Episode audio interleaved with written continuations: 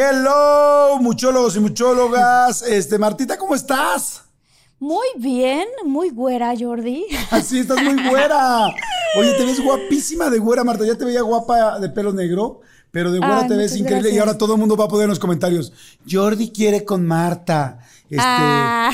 Siempre nos ponen eso, Martita. ¿Qué onda? Siempre nos Sabiendo que tú ponen estás eso, tan feliz con tu, con tu relación. Y yo tan Ya feliz con mi Con tu soltería. soltería. no, estoy súper bien. Estoy contenta, muy contenta. Este, pero sí que chistoso que siempre nos dicen, ¿sabes qué pasa, Jordi? Que somos muy buenos amigos y tenemos Sí. muy buena química. También hay química de amistad. Es la realidad. Tenemos una gran este, química de amistad. ¿Saben Sí. qué? Yo les podría decir que Marta es mi, es mi segunda hermana. O sea, literal, literal, nos hablamos cuando tenemos problemas, cuando está- tenemos miedo, cuando queremos llorar. Nos marcamos, ¿verdad, Martina? Un día deberíamos hacer un Sí. episodio privado. Esos sí son duros. Qué fuerte sería, ¿no? Así de un episodio privado que escucharan nuestra conversación. A sí, ver, yo ¿de te he hablado llorando y también te he hablado feliz. Hoy te hablé muy feliz. Sí, y yo también igual. Feliz y también Sí, triste. muy contento. Pues es que así son los amigos, así son. Oigan, muchólogos, hoy tenemos un episodio súper, súper especial en conjunto con Tecate. Va a estar padrísimo. Vamos a platicar sobre por qué queremos crecer tan rápido. Dios mío, no Ah, entiendo por qué sí. hacemos esto. ¿Estás de acuerdo, Martita? Sí, claro que sí. No sé por qué, pero bueno, sí vamos a platicar ahorita por qué. Y vamos a contar algunas anécdotas de cuando éramos más jóvenes que, pues obviamente que ahorita, porque seguimos jóvenes, Jordi. Muy jóvenes, muy, seguimos súper chavitos. Sí, y todo lo que queríamos hacer, Jordi, para quedar bien con todas las demás gentes, para encajar simplemente, o sea, todas esas cosas que ahora que estamos un poco más grandes decimos, ay, qué errores, ¿no? O sea, o por qué no les hacíamos caso a nuestros papás en ese entonces, ¿no? Exactamente. O sea, que. ¿Arrancamos, Martita? Arrancamos. Órale.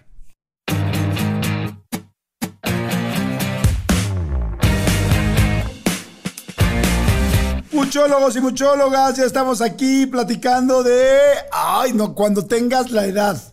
Y, y gracias, Tecate, gracias, Tecate, por recordarnos este punto, porque en serio, cuando tengas la edad, es que esa es la super frase típica de los papás, ¿no? Es una frase tan típica. ¿Sabes que yo quiero decir una cosa? Que creo que mi mamá es la que más me decía esa frase, porque yo era de la típica adolescente, Jordi, que ya de verdad quería crecer, pero no solamente eso, sino que yo estaba adelantada en la Ajá. escuela. Entonces todos mis compañeros, ¿Cuántos cuando años yo estabas tenía adelantada en la 14, escuela? Estaba adelantada dos o hasta tres años. O sea, yo tenía, ajá, me adelantaron mucho desde chavita. No juegues, qué bruto. Sí, mi mamá se apuró mucho conmigo y me enseñó a leer y escribir desde los tres años y medio más o menos. Entonces, para cuando vieron que ya estaba muy adelantada, me metieron a primaria muy rápido. Entonces, casi todos mis compañeros eran dos años o dos años y medio más grandes que yo.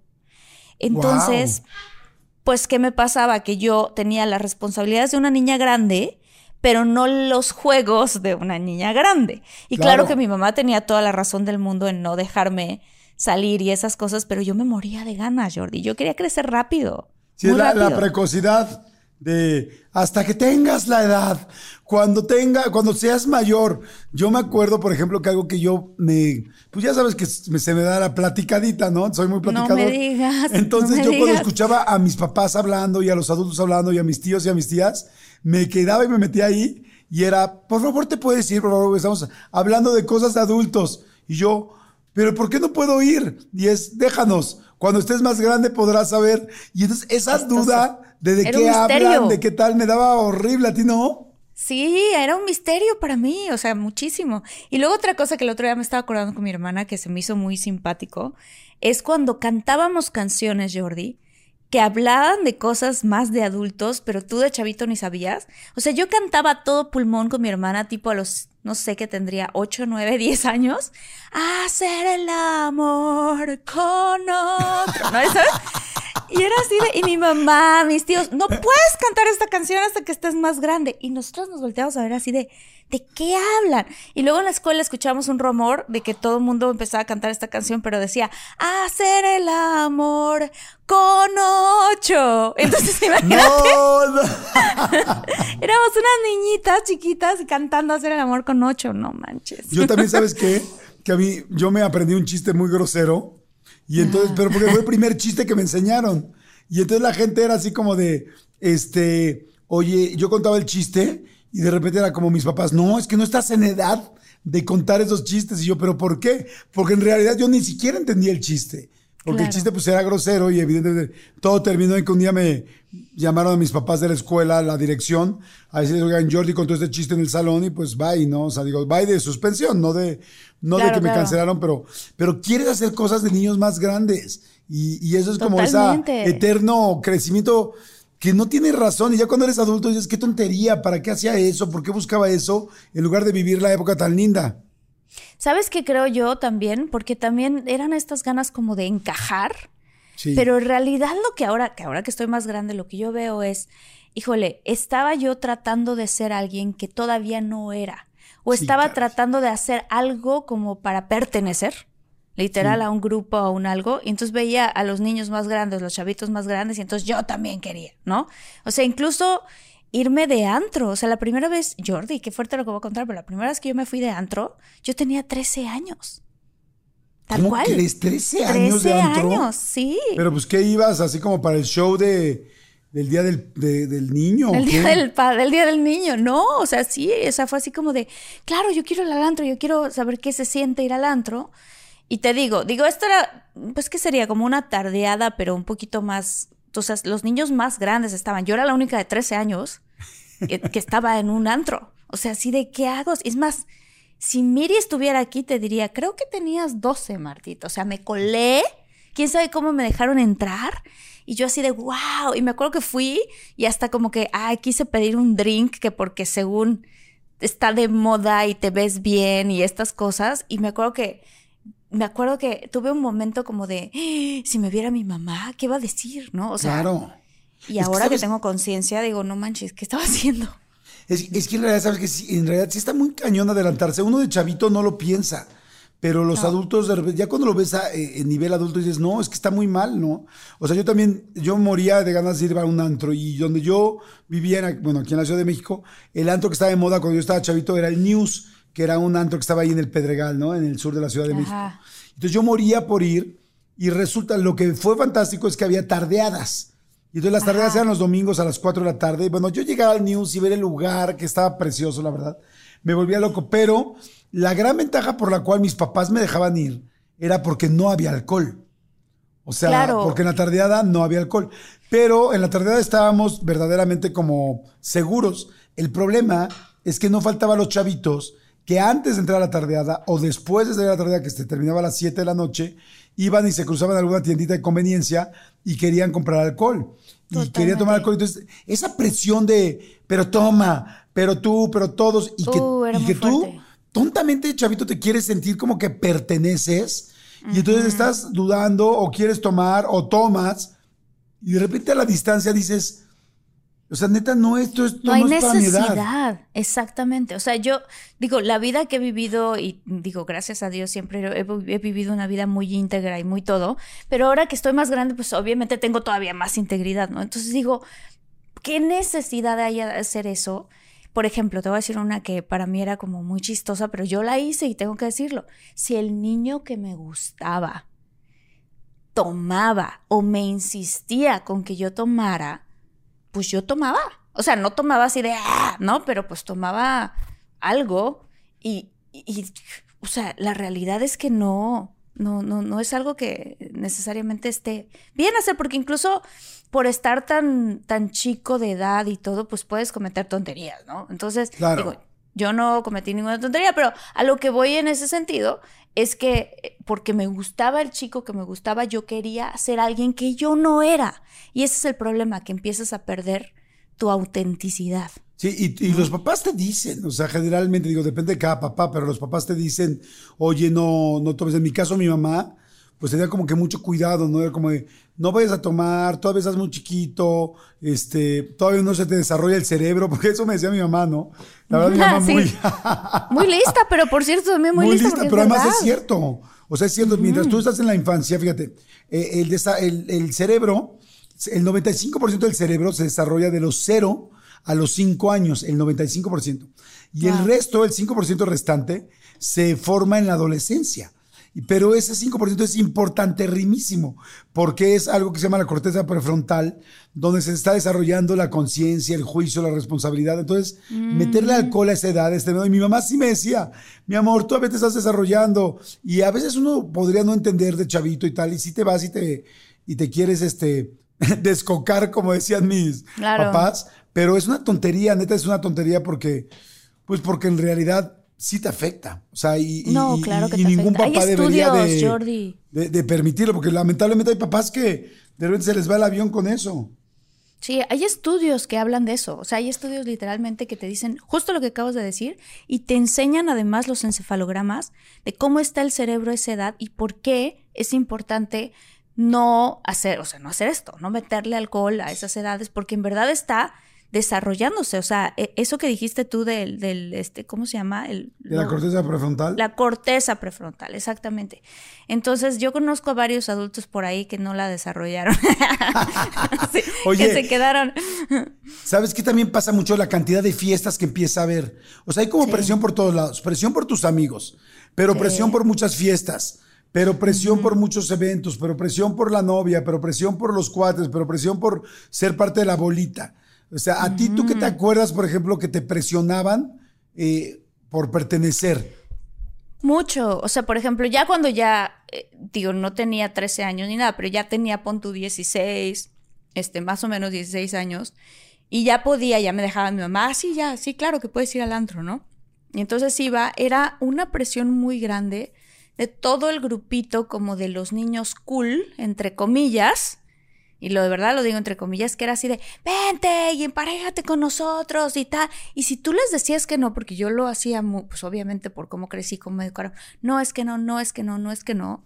Este, ay, qué aburrida, ay, qué chafa, ay, ¿cómo puede ser?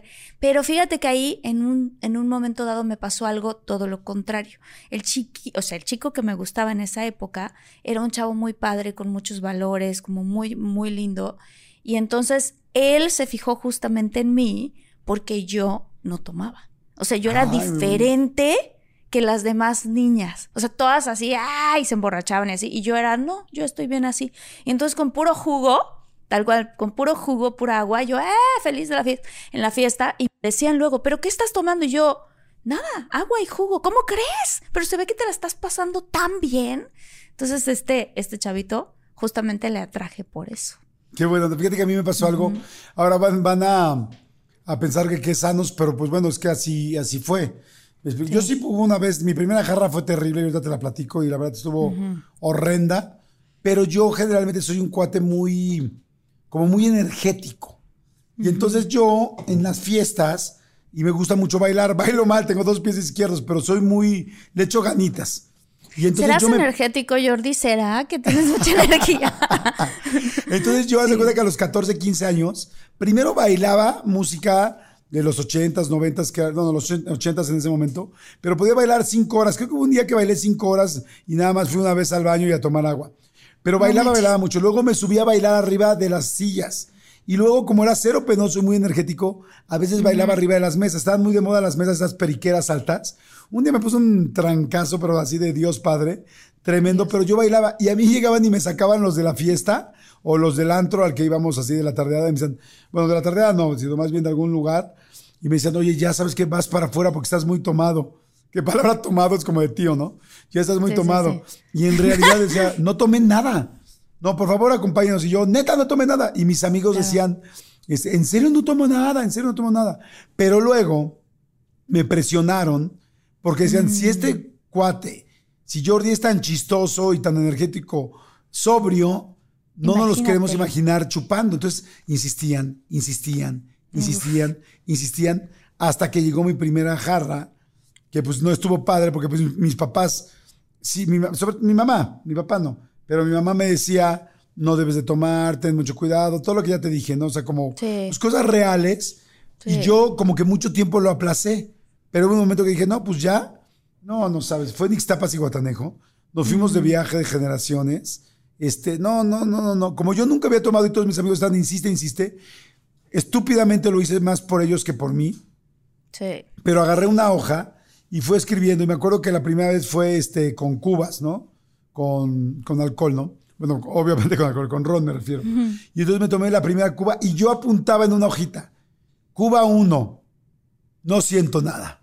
O sea, qué chistoso, Jordi. Aparte está eso bien organizado. Sí, pero además lo hacía con mis amigos un poco para jugar, ¿no? Y luego, Cuba 2, empiezo a reírme solito. y es real. Cuba 3, mm. quiero bailar más, estoy muy desinhibido, jajaja, jojo. Me sacaron del lugar. Terminé ahí en la, eh, no, no se llama costera, pero en la calle principal de Ixtapas y Guatanejo, estaba en un lugar que se llama Cristín. Terminé volviendo el estómago en la jardinera. Horrendo, o sea, horrendo, de las peores experiencias de mi vida. Y en ese momento dije, ah, ya entendí por qué mi mamá me dice que no haga esto. Claro. Terrible. Sí, porque también después sientes como esta cuestión de, por favor, Dios mío, sácame de mi cuerpo, porque realmente te sientes muy mal. Fíjate que también estaba pensando, me estaba acordando ahorita, que cuando vivía en Tabasco, había como toda una generación de tíos, que se les hacía como chistoso de darle eh, alcohol a los niñitos para ver qué hacían y cómo se pandean, ¿no? Cómo se iban de lado, se pandean, decimos en tabaco, ¿no? Este, pero eh, me acuerdo que mis papás cuando vieron eso dijeron, no, espérense, ¿qué están haciendo? O sea, no pueden hacer eso con un niño.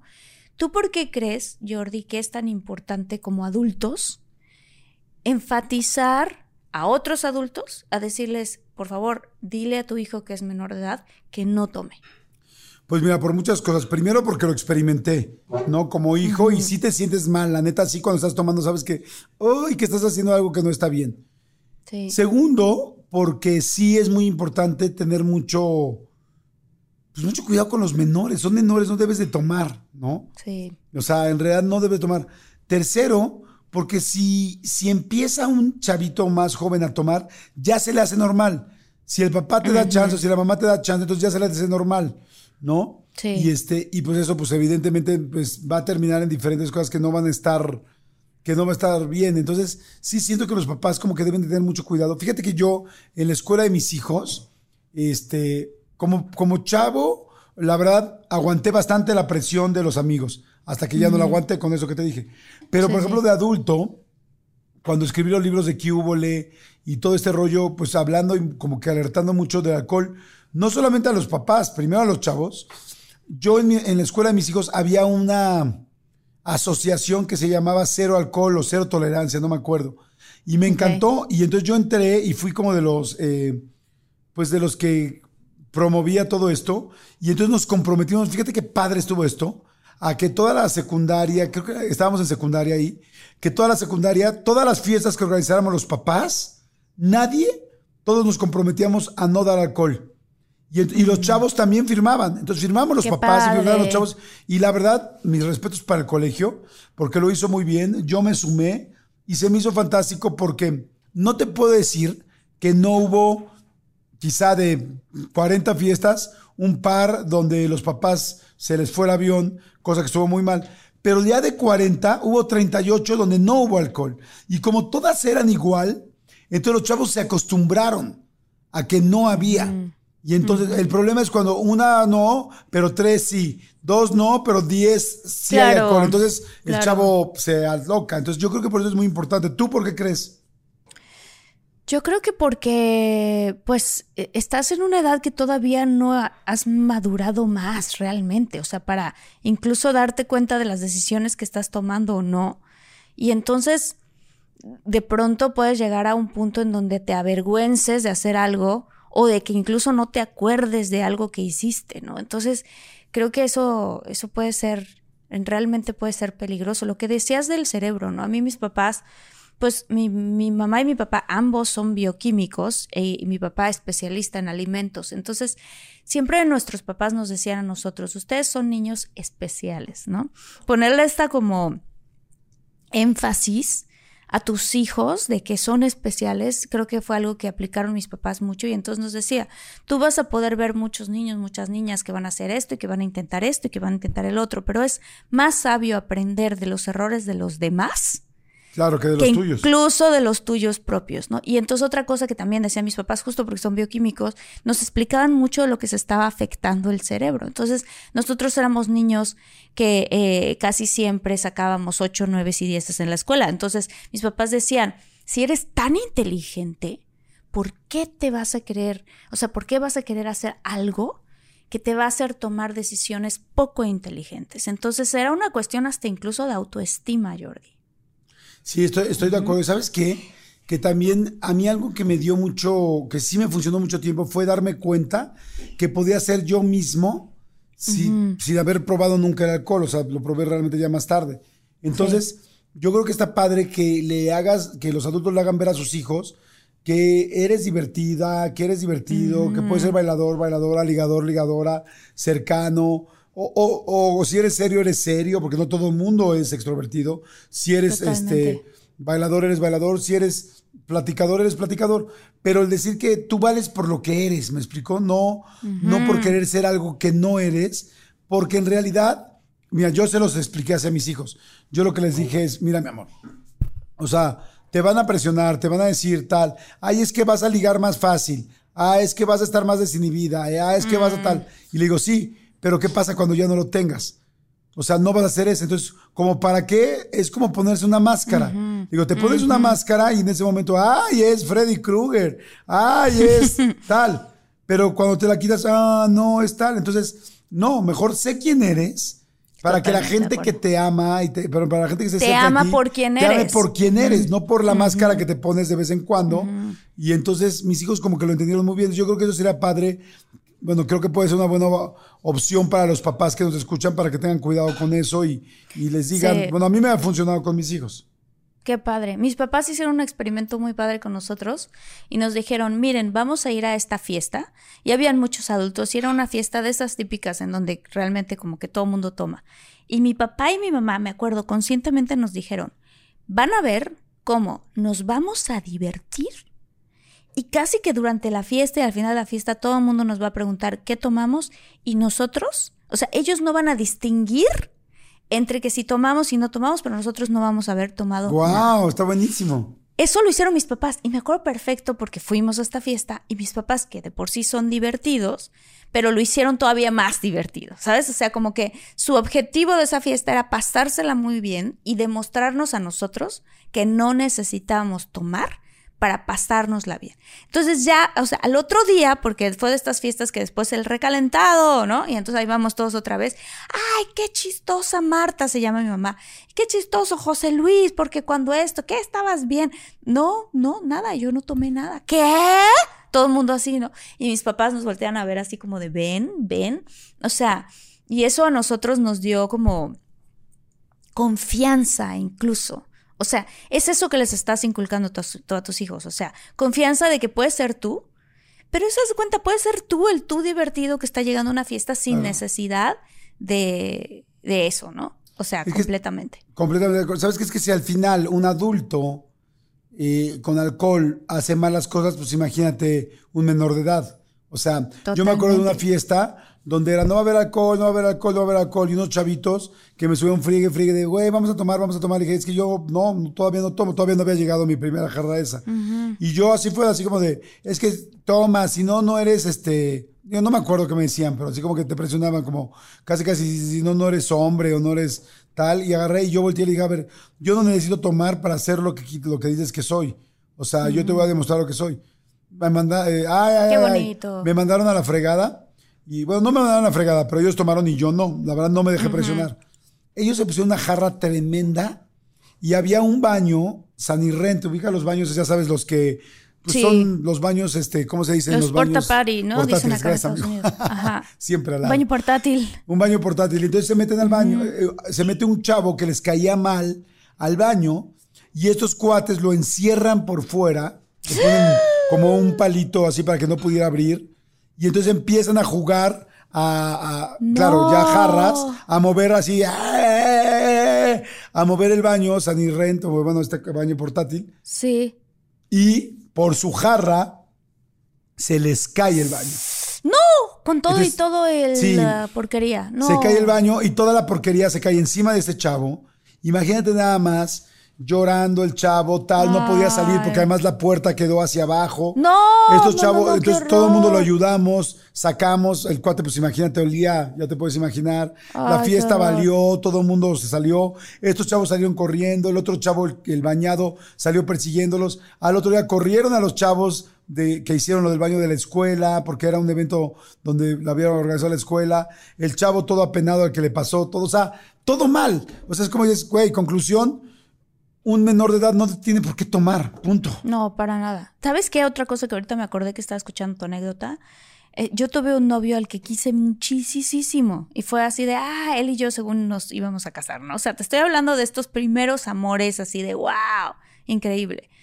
Y de repente yo empecé a trabajar como actriz, a hacer cosas, y él empezó a irse de fiesta todos los fines de semana y primero empezó el sábado, luego ya era viernes y sábado, luego ya era jueves, viernes y sábado y también el domingo. Total que una de esas veces, pero nuestro amor era muy bonito. Y una de esas veces me habla la mamá, me habla la hermana. ¿Dónde está? ¿Lo has visto? ¿Se fue contigo? No, es que no está con los amigos, es que no está con no sé qué. Imagínate, Jordi, yo preocupadísima, todo el mundo preocupado. Obviamente, gracias a Dios, lo encontré con uno de los amigos al otro día, me acuerdo muy bien porque era un domingo.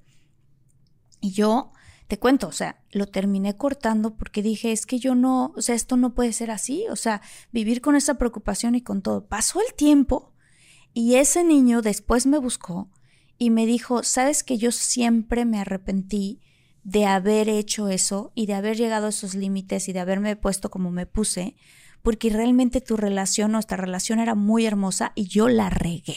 O sea, eso era lo que voy. O sea, incluso te puede hacer perder una relación bien bonita. ¿Y por, Sí. por qué? Por querer encajar con los amigos, porque él ni siquiera era una persona, este, ¿sabes? Él era como tímido, se portaba muy bien, era solamente por encajar.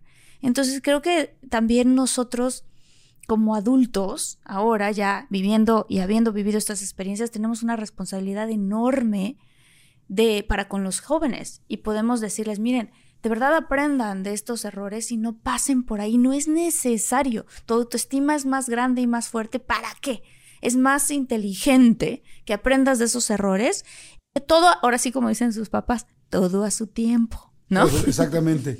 Y Sí. sabes que también digo ya para terminar, este, tener mucho cuidado de las reuniones familiares. Hay muchos Sí. papás que normalizan y le dan a los niños a los niños y a ver, prueba tantita lo que sea, ¿no? Prueba esto, prueba el otro, prueba tal. Y dices, no, o sea, es un menor de edad. No. O sea, no es algo normal y entonces, si eso se normaliza, entonces, pues ya empiezan desde esa edad. Entonces, la verdad, este, pues cuiden mucho a sus hijos y este, tú si eres chavo y nos estás escuchando, pues no te dejes presionar por si no, no eres, no, al contrario, eres mucho más valioso si te Claro. montas en tu, en, en- en tu decisión. En tu no, autoestima y Yo en no tu necesito decisión. ser nada, hacer nada de eso para ser quien soy y tú como adulto, pues por favor no les ofrezcas alcohol a los, a los menores de edad. No. les des alcohol a menores de edad.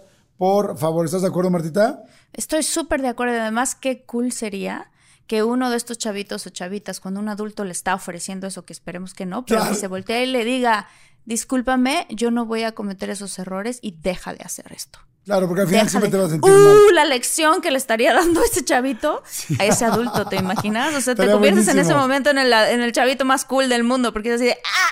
Le di Sí, una sí. lección a alguien que es mucho mayor que yo, qué padre. Sería así de tómala. Oigan, pues Sí. bueno, señores, oigan, gracias a todos, a todos por ser parte de este episodio especial.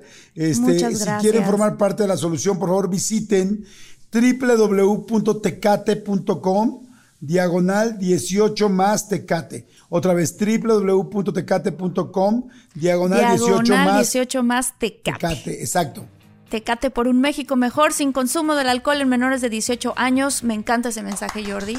Sí, Va con nosotros, está padrísimo. Y qué bonito, qué bonito contarnos anécdotas y qué bonito contarlas también desde, el- desde la experiencia. Exactamente. Y justo como decir, no pasen por eso ustedes, no es necesario. Ustedes valen más. Exacto. Nosotros Oigan. no sentíamos que valíamos tanto en esa época. no, pero sí es verdad. Oigan, gracias, muchólogos, muchólogas, los adoramos, les mandamos muchos besos, nos vemos en el siguiente. Gracias, Martita, te ves muy guapa de. Gracias a este, ti. en, en Soy güera. güera, güera, güera. Güera, exactamente.